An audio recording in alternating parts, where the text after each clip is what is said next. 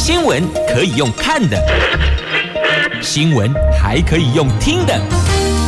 亲切的早安问候，专业的新闻分享，欢迎加入美英主持的 News Online，说新闻给你听。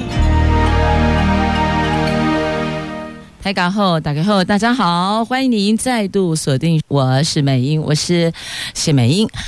来，在进入今天四大报的头版头条新闻之前啊，我们先来关心的是哦，今天白天的天气概况。今天北北桃白天的温度介于二十五度到三十三度，竹竹苗二十五度到三十二度哦，全部都是阳光露脸的晴朗好天气。无论白天夜晚，龙港宽哈都是一样的。好，那么接着来看四大报的四则头版头条新闻，我们来看中时。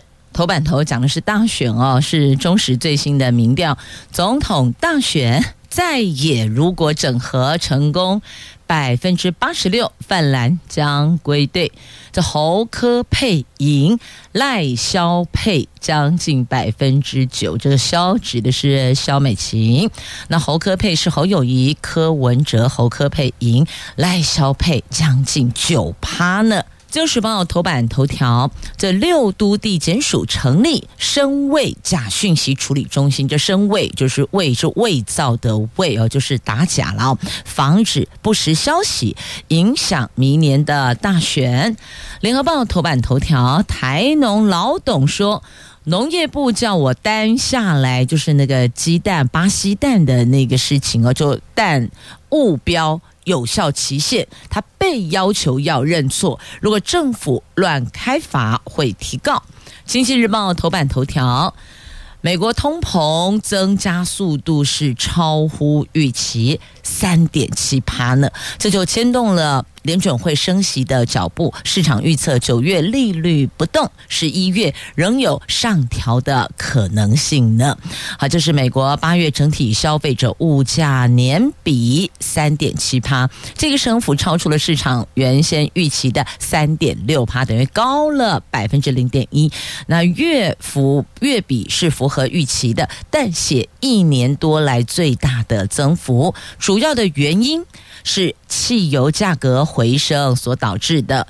那剔除能源和食物的核心通膨压力，跟一年前相比较，则是有减轻。那美国股市早盘在平盘附近狭幅波动，显示通膨前的整个通膨的前景仍然是存在。变数的。那联准会在九月会议将维持利率不变，但是对通膨仍然保持警戒，十一月升息的可能性还是在台面上呢。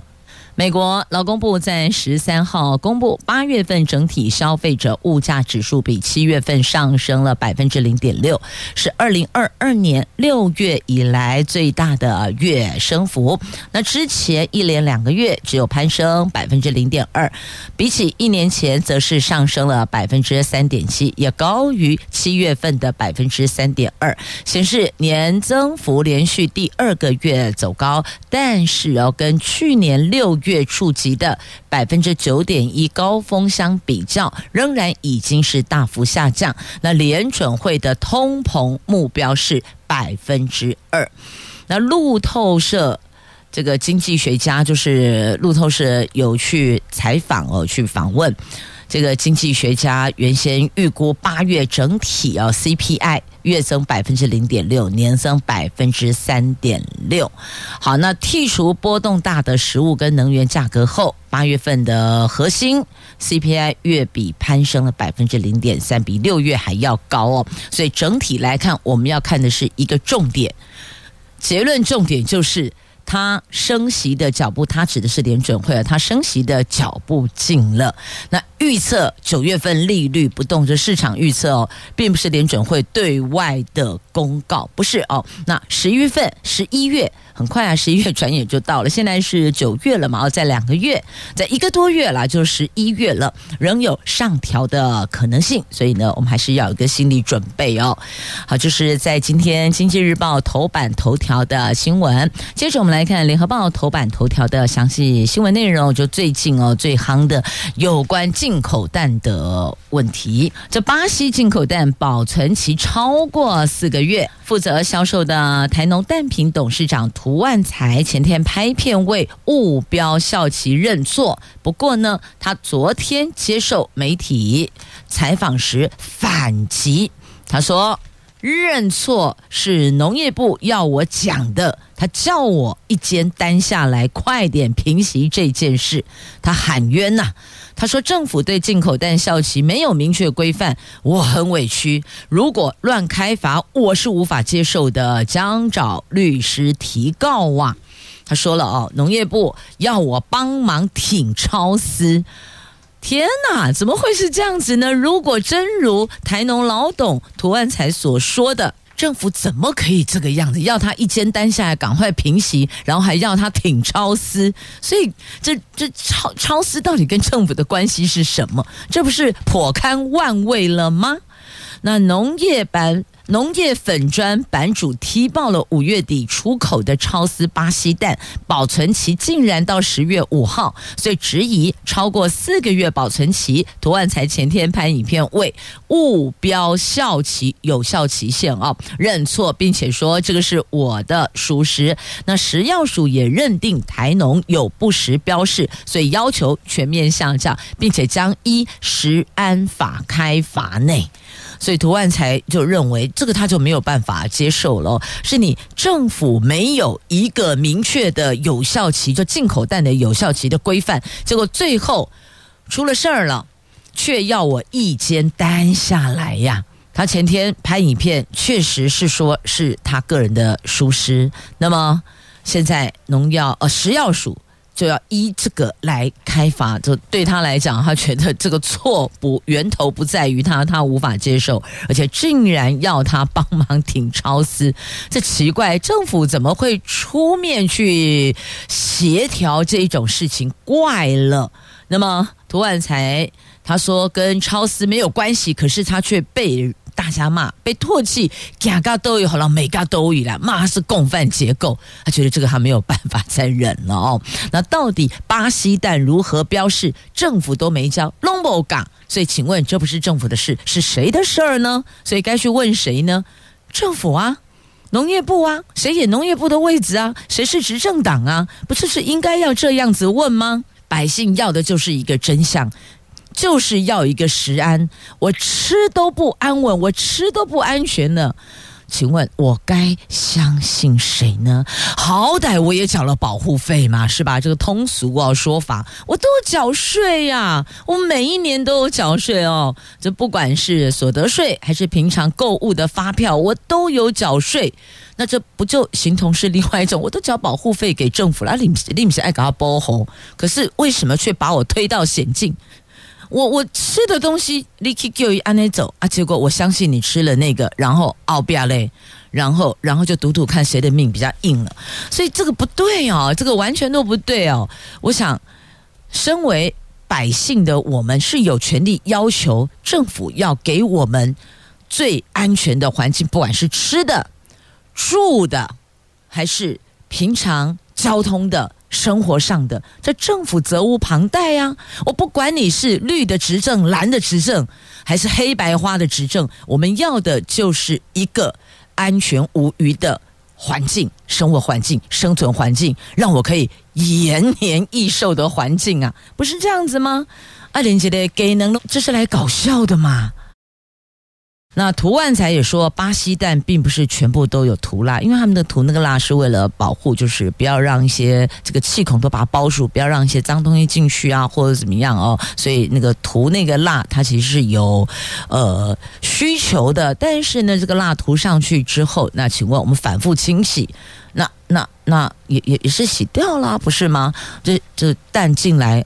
大批进来，我们就要分装嘛。那你想想看，就像昨天在节目中有特别提到了哦，就我们这样讲好了，家庭主妇在采买菜肴，譬如说肉制品或一些其他必须要冷冻或冷藏，那你想想看，退兵再回兵，退兵再回兵，我不管是冷藏还是冷冻，总之你就是有退兵再回兵。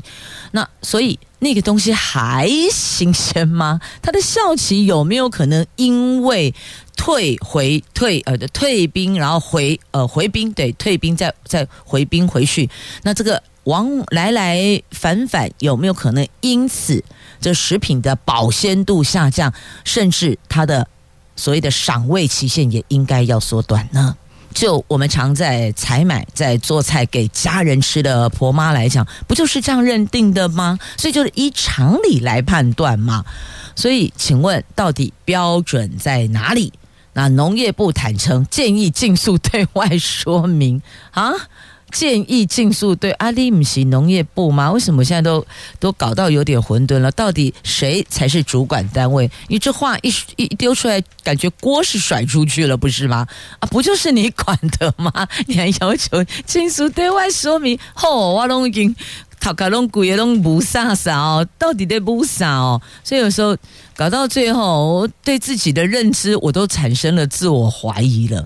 好，那农业部的这个部分呢，跟这个涂万才区块，我觉得有必要说清楚、讲明白。因为涂万才说，当时是农业部叫他挺超丝的。他说他卖鸡蛋卖四十多年，卖蛋卖四十多年了，都是卖国产蛋。这次是农业部主动找他，要他帮忙洗选巴西蛋，所以他才以每台斤四十点五元向农业部进了三百零八箱，换算颗数十一万零八百颗的蛋，然后再以四十八点五元卖给全联。虽然有八块钱价差，但是呢，他要支付清洗、运送、包材、管销、物流还有保险等费用，几乎没有赚。如果政府还要乱开罚，他无法接受。对于政府要他背这一件事情的锅，就背锅，事后还甩锅，他是语多不满呐、啊。好，这个事情有必要向全国百姓民众说清楚、讲明白，到底是怎么回事呢？政府怎么会介入这样的事情？然后再来问一下农业部长，要从农委会主委到农业部长，其实在这一个区块，在媒体上报道的事件还真是挺热闹的。但是呢，赶快嘛，是温哒哒哦，所以妙了怪的奇了，这也是让很多的老板或主管有时候在思考哦，到底我们的团队要禁用的人是忠诚第一，还是要讲究能力？能力忠诚，请问您，您是老板，利息逃给，你要把能力摆第一，还是要把？对你的忠诚摆第一，但可能有忠诚没能力，有能力忠诚你又觉得不太信任他的忠诚度，所以如果你是掏给利息掏给，你会怎么抉择呢？能力跟忠诚，好，中午可以聊聊这个话题了。接着我们来看《自由时报》头版头条的新闻哦，这因为明年大选即将登场，防止不实消息影响，所以呢，成立了深伪假讯息处理中心，这是。由最高检察署责成六都地检署所成立的 AI 生成或深度伪造假讯息案件处理中心，由专责主任检察官负责侦办，要求集中侦查能量，要达到三大目标：第一个，立即澄清；第二个，迅速下架；第三个，溯源追查幕后主嫌。那新北市跟桃园市这两地地检署日前分别邀集了。廉政署、警政署、移民署等友军召开选举查查座谈会，法务部长蔡金祥在会中还特别要求检察长要担起查会责任，率领同仁全力以赴。检察总长邢泰昭则强调要加强院检沟通，法院跟地检署要有效布雷，才会发挥查会的效益呀。那高检。检察长张斗辉说：“要及时核发查会奖金，并且发布新闻，达到吓阻的效果。”那与会的调查局长王俊立、警政署长黄明昭、移民署长钟景坤则强调，全力防止境外势力介入选举，查缉赌盘。对呀，赌盘影响也是很大的呢。所以那个地下赌盘怎么开？怎么掌握？就交给长官们去办。了。啊、我看一下这几个长官哦，呃，一个呃王俊立，一个黄明昭哦，一个是移民署长钟景坤，那再来呢，这高检的检察长是张斗辉啊、哦，还好啊、哦，没有这个另外一个部部门的长官的好朋友哦，那个那位长官真是不缺媒体版面哦，然后。古尼布嘎给你东西了啊！起码得不给能黑得啦。来，继续《中时报》头版头条来看有关总统大选的最新民调，这是中时头版头的报道，所以显然就是中时的最新民调。这二零二四总统大选，在野党如果能够整合，渴望逆转胜，碾压民进党的选情。那么，根据中时新闻网最新的民调，国民党总统参选人侯友谊跟民众党参选人柯文哲，如果能够组成侯柯配，将可以。获得百分之三十八点四的支持，胜过民进党的赖萧配二十九趴点，等于二十九点六趴，这两方差距百分之八点八，进一步交叉分析显示，侯科佩将可以促使泛蓝归队，获得八十六趴泛蓝的支持，而且侯科佩在青壮世代跟高学历选民中具有压倒性的优势呢。一个拿传统票源，那另外一个拿这个白领阶级知识分子的票，所以呢，双方是确实有一个叫做互补，就票源上的互补的优势，所以两个加起来那个。就威了。那总统大选目前是四强竞逐，如果如果蓝白合体，威力会有多强呢？这是大家都想知道的哦。那依据中时新闻网在十二号完成大选民调显示，如果侯友谊、柯批强强联手，支持度接近四成；民进党主席赖清德跟驻美代表萧美琴的组合还不到三成。所以呢，为什么大伙都在关注？不管是支持。赖清德的还是支持侯友谊、柯文哲的都在关心哦，因为必须为自己的支持对象来强力顾票拉票哦，所以那个选举的气氛才会出来。而且我超级赞成也乐见以。我们所有的施政白皮书当中，大家来角力啊！我提出挑战者提出我要怎么做，那现在在位者，你针对挑战者所提出的内容，你去省思自己、反省自己、检视自己，这个执政团队这么多年来还有哪些地方做的不够有感，让百姓有感，赶紧做调整。这个冬雨已逝。桑榆非晚呐！虽然执政已经七年多了，但是如果愿意肯做，我们都乐见。我们希望有一个可以照顾我们这个食衣住行安全无虞的政府，这就是百姓的心声啊！不参与颜色，但我们要的是。有能力、有量能的，能够带领我们迈向更美好明天的政府，这个就是百姓的心声啊！真的，现在越来越多人不再看颜色了，我们看的是什么？看的是能力。好，那再来哦，发现呢，这侯科佩。高中职，我们来看学历哦，学历部分的分析哦。这学历越高，领先幅度更多哦。高中职以上学历的选民支持侯科配的比例也高于赖萧配，而且学历越高，支持度越高，领先幅度更多。那研究所学历以上，侯科配更获得将近六成的支持，是百分之五十九点二。那赖萧配只有百分之二十五点六。好，这个是在学历上面。不过我如果如果如果没有记错的话。好，因为现在记忆力不太好了。过去以前，卡在喜尊，感觉学历越高，挺绿的越多，不是吗？那为什么现在有这一个微妙的变化呢？这是我比较好奇的区块哦。不是应该就是继续的，这给予鞭策，给予建议，然后督导。你所支持的政党做得更好，你所支持的候选人他们能够做得更好吗？怎么为什么反而会有这样的一个消长哦？这颇堪玩味。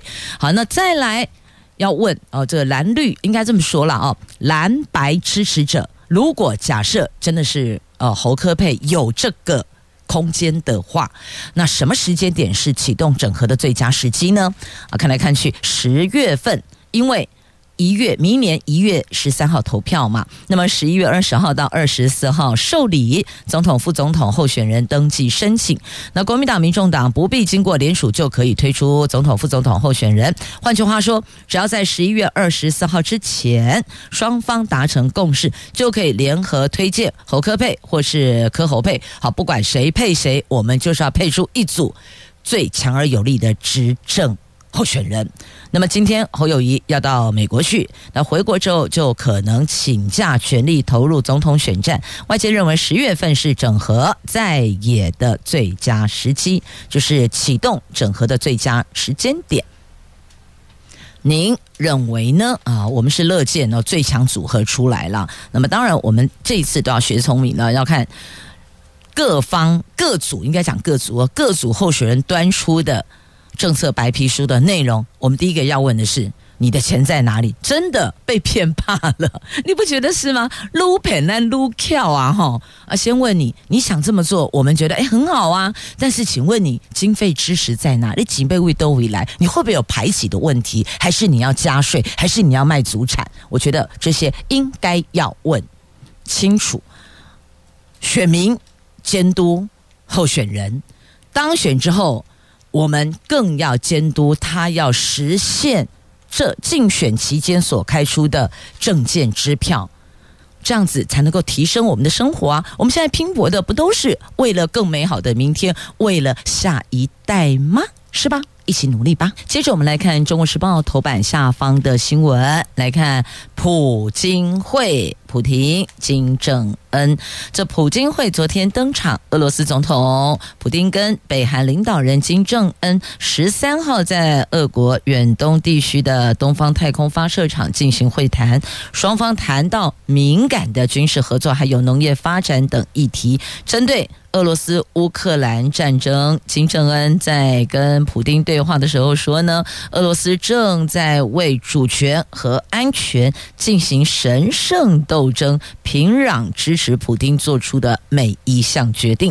普丁则表示将协助北韩发展太空计划。所以你看，这两个人确定要见面了，肯定绝对不是互相结桥嘛，一定是我挺你，你挺我，兄弟，我们互挺啊。大概昨天也是，不如呃不出。预期果然是如此。那两个人昨天握手会晤后，普丁为金正恩准备简短的欢迎仪式，随后陪同金正恩参观俄罗斯制造的联盟二号等运载火箭。金正恩对运载火箭的运行原理、燃料特性还有坠落物等都特别特别的感兴趣，而且一直一直提问呢。所然，所以显然呢，他这一次去，那重点就是敏感的军事合作嘛。那当然。还有农业发展等等哦。那金正恩说了一句话，重点来划重点，他支持普丁的每一项决定。看到不？也压低得加了。好，那不知道这后续习大大会不会对此有所表态呢？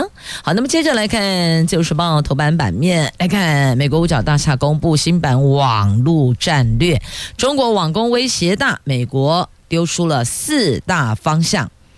来立足，在美国国防部十二号公布了新版的网络战略，形容中国是广泛且无孔不入的网络间谍威胁。中国尤其是网络优势为制胜理论的核心，也是五角大厦在网络上的步步紧逼挑战，而且警告。乌克兰俄罗斯战争显示，中国和俄罗斯将在一旦爆发战争时，利用网络攻击基础设施来制造混乱。那至于俄罗斯在网络上对美国仍然是立即威胁。那乌克兰俄罗斯战争已经观察到，俄罗斯利用一系列网络能力支持热战行动，尽管成效很有限，但。当危机爆发的时候，俄罗斯准备对美国跟盟邦伙伴故技重施啊！那新版战略要求五角大厦在捍卫国家、准备赢得战争和盟友的伙伴共同保护网络领域，以及在网络空间建立持久优势，就朝这四大方向努力来因应当前跟未来的网络威胁。所以他们已经看到这一环不是。这个推枪炮弹药出去要实打实的打，而是在网络上面怎么样来制造混乱，怎么样来钳制遏制对手。借着网络散发消息，制造混乱，好，所以等于是多管齐下了。因此，现在战争跟勾扎西尊东不赶快那丢不？好，在就头版版面的。新闻。那另外呢，再看中国山东号联训，那我国海军近距离监控。这中国山东号航空母舰编队在十一号在鹅銮鼻东南方六十里朝东航行，进入西太平洋航训。那我们的国防部昨天公布了侦获中国各型战机、无人机大概三十五架次出海活动的情形，部分战机跟山东号实施海空联训。国防部也公布了近日海军基隆舰监控。山东号的照片，那国防部说，公布照片的用意在于让民众了解国军绵密的掌握台湾海峡周边海域空域的状态，利用照片的方式凸显海军船舰对于中国军机军舰是有相当近距离的监视的，所以要让您知道哦，我们的国军机动舰在这，他们的山东舰在那，哎，影子都看得到。形影都看得到，表示非常的靠近，果然是近距离的监视呢。这样的一个距离，表示我们也没在怕你会知道哦，他们也没在怕我们会知道，所以彼此双方是一种撂在台面上，有点要对打的概念了哦，就是来呀来呀，但当然不会了啊。不过话再说回来啊，两岸现在目前可能就是哦，这个口水喷一喷，但就怕哪天哪一个。满不离，那是擦枪走火，那个后果就真的会不堪设想哦。来，接着我们来看，在今天《经济日报》头版版面的新闻，有关人工智慧哦。这科技论坛，这行政院副院长郑文灿说，发展可信赖的 AI，确实哦，现在 AI 是全球的趋势了，各国都在努力研发。希望能追得上他的脚步哦。行政院副院长郑文灿他说，AI 应用是越来越广泛，对产业发展趋势相当的重要。政府愿意在这方面投资更多，向下扎根，积极培育人才，因应 AI 大趋势浪潮。台湾也会在相关法制做调整，而且以可信赖的 AI 技术为核心。这个是。媒体所办的科技论坛，就《经济日报》所办的科技论坛了。这次讲的是人工智慧，那政府要发展可信赖的 AI，所以重点来了，两个重点。第一个，要怎么样发展可以信赖的、可信赖的、可信任的？那另外一个，到底我们 AI 的量能要到什么程度哦？好，就是现在大家都在追的，可是追的好像很空泛，你有没有觉得好像比较虚一点点哦？所以政府还是要拿出一些更实质、更有感的进度，让百姓、让科技业。让国人都有感受啊！好，那再来看股市，同样在今天《经济日报》头版版面的新闻呢。昨天台湾股市盘势起伏震荡，不过市场资金仍然锁定高价族群进场抢买，激励千金股跟准千金股群起强扬，往上扬的扬，特别是力旺带量冲上涨停，突破季线，涨停价两千零六十，使得。两千元俱乐部行列扩增到四档个股了。那虽然千金股族群强势表态，但受台积电气息卖压涌现，股价收黑，压抑指数涨点收敛，中场只有小红收市啊。哦，最后大概昨天的状况是这样。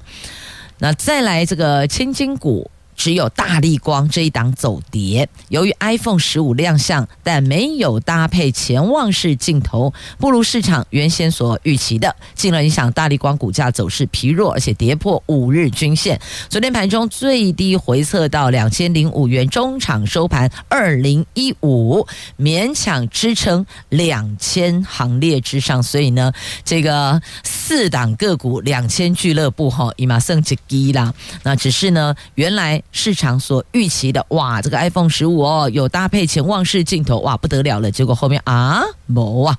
不过不要紧，我们这些这个几只护国神山了，不是只有一个台积电啊，这几只护国神山弄就用哎哦，总是会突破重围的。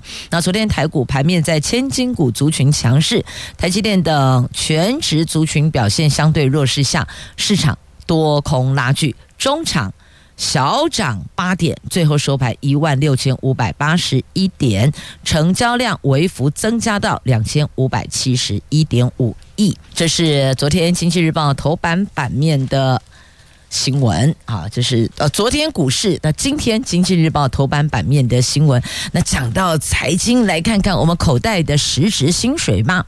您知道实值总薪资有衰退吗？而且是七年来首度看到衰退呢？这为什么？这出口衰退是主因。那七月份制造业员工年减四万八千人，减幅创下这十四年来的新高啊！那到底什么时候景气才会复苏呢？啊，这个工商协会进口呃，工商协进会理事长吴东亮说，恐怕到明年。才会复苏，就景气要可能要到明年才会复苏。好，那么来看这个实质总薪资衰退，主计总数昨天发布的七月份受雇员工人数及薪资状况，今年前七个月全体受雇员工经常性薪资。平均四万五千三百八十一，比上年就去年同期增加百分之二点四七，总薪资平均到六万一千六百元，年增百分之一点五七。所以呢，要问问大家，您是否有这样子的薪水收入呢？啊，前七个月全体受雇员工的经常性薪资是四万五千三百八十一，您是否有达到？这个四万多块的收入，月收入呢？那么总薪资平均是六月六万一千六百元，你是否也有达到呢？那如果哦，我们剔除物价之后，实值经常性薪资年增百分之零点二一，但实质上总薪资则是负成长百分之零点六七，是七年来同期。第一次实质总薪资负成长，你知道为什么吗？就是通膨、通货膨胀，通膨吃掉薪资成长之外，厂商因为出口衰退，抑制奖金的发放，也是其中的原因之一呢。好，这是为什么实质的总薪资。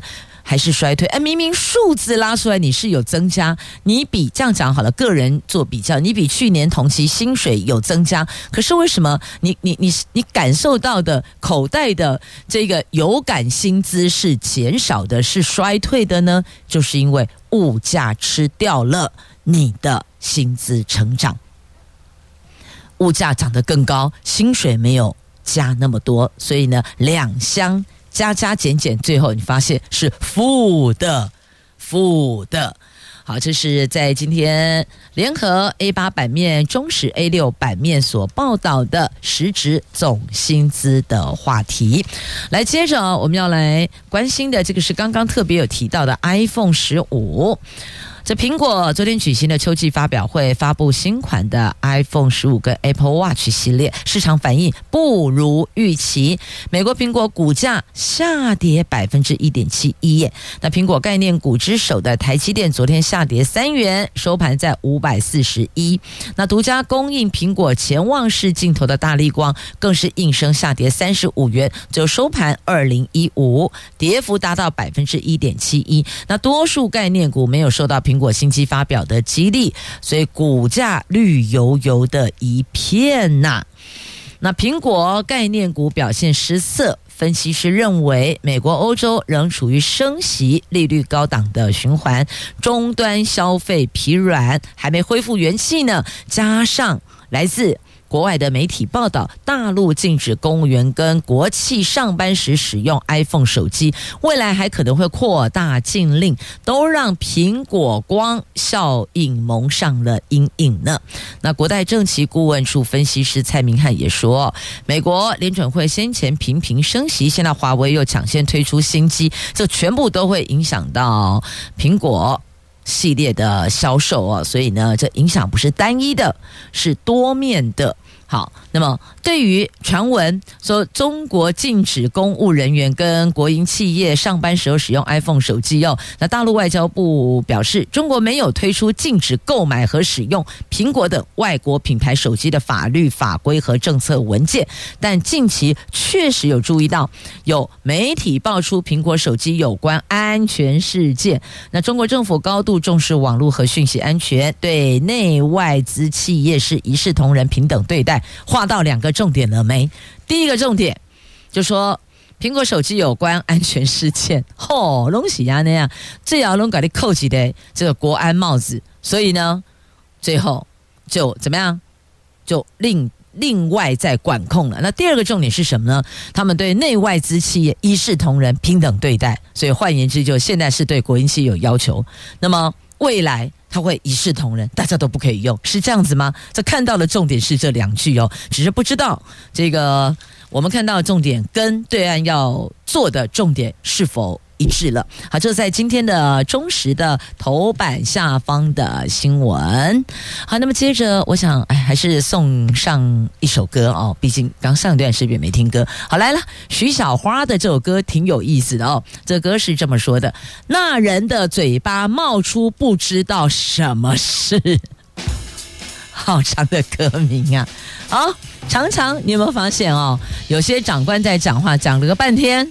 听不懂他在讲什么，听不啦，莫怎样？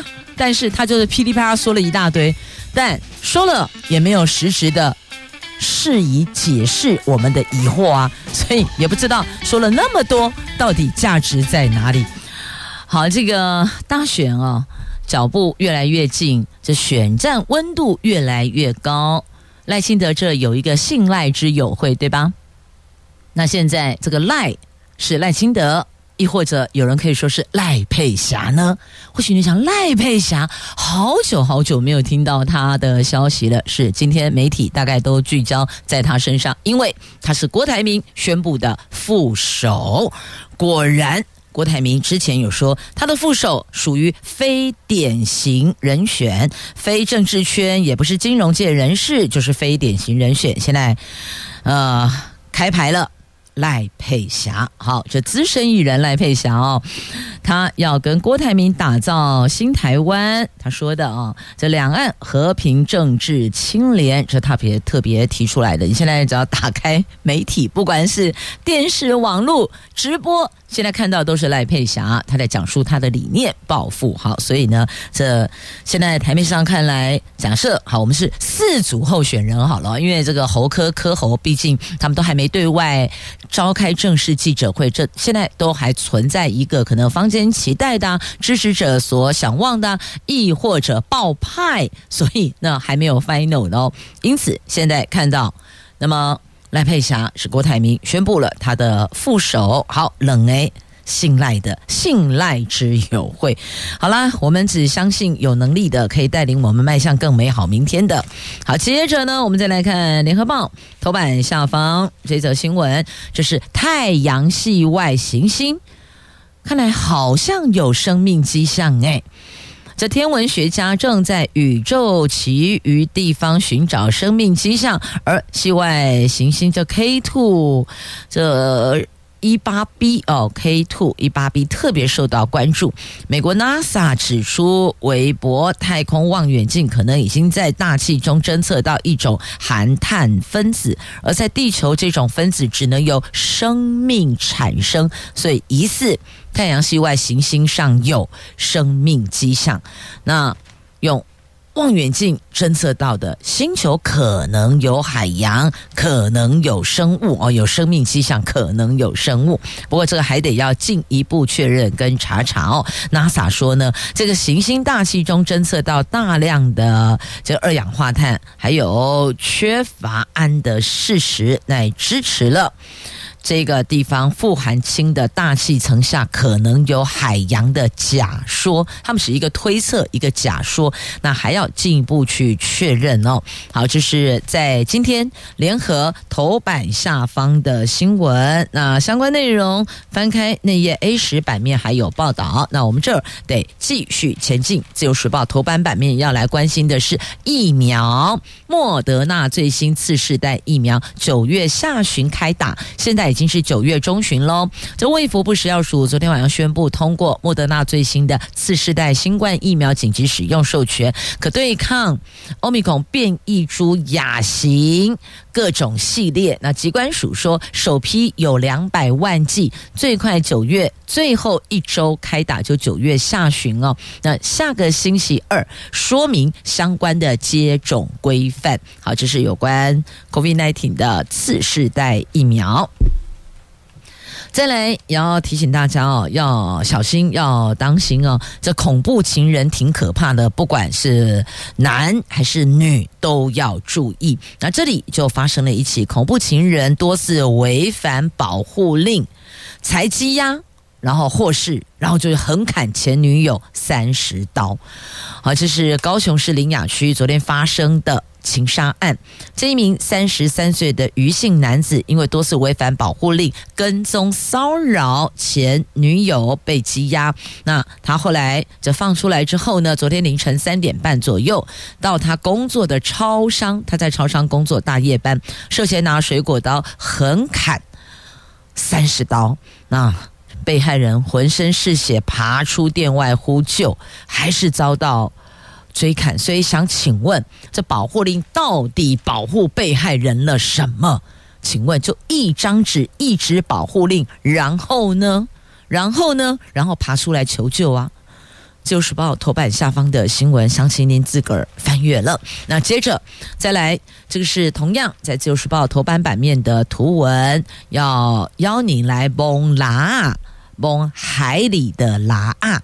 九月十七号这个礼拜天哦，在彰化县溪乡一亩海的小旅行蒙拉啊活动登场，目前已经超过五百人报名了。那这是海拉啊，我是不是有有淡水拉啊？是不是？他特别强调海海拉是渔民在外海放养，最高纪录是有人挖到六十台斤。哇，挖六十台今年，那很重诶，大家拖都扛都扛不动了吧？好，就是有这样的一个非常辉煌的战果，在自由头版下方，你就自行翻阅了。也感谢朋友们收听今天节目，我们明天空中再会了，拜拜。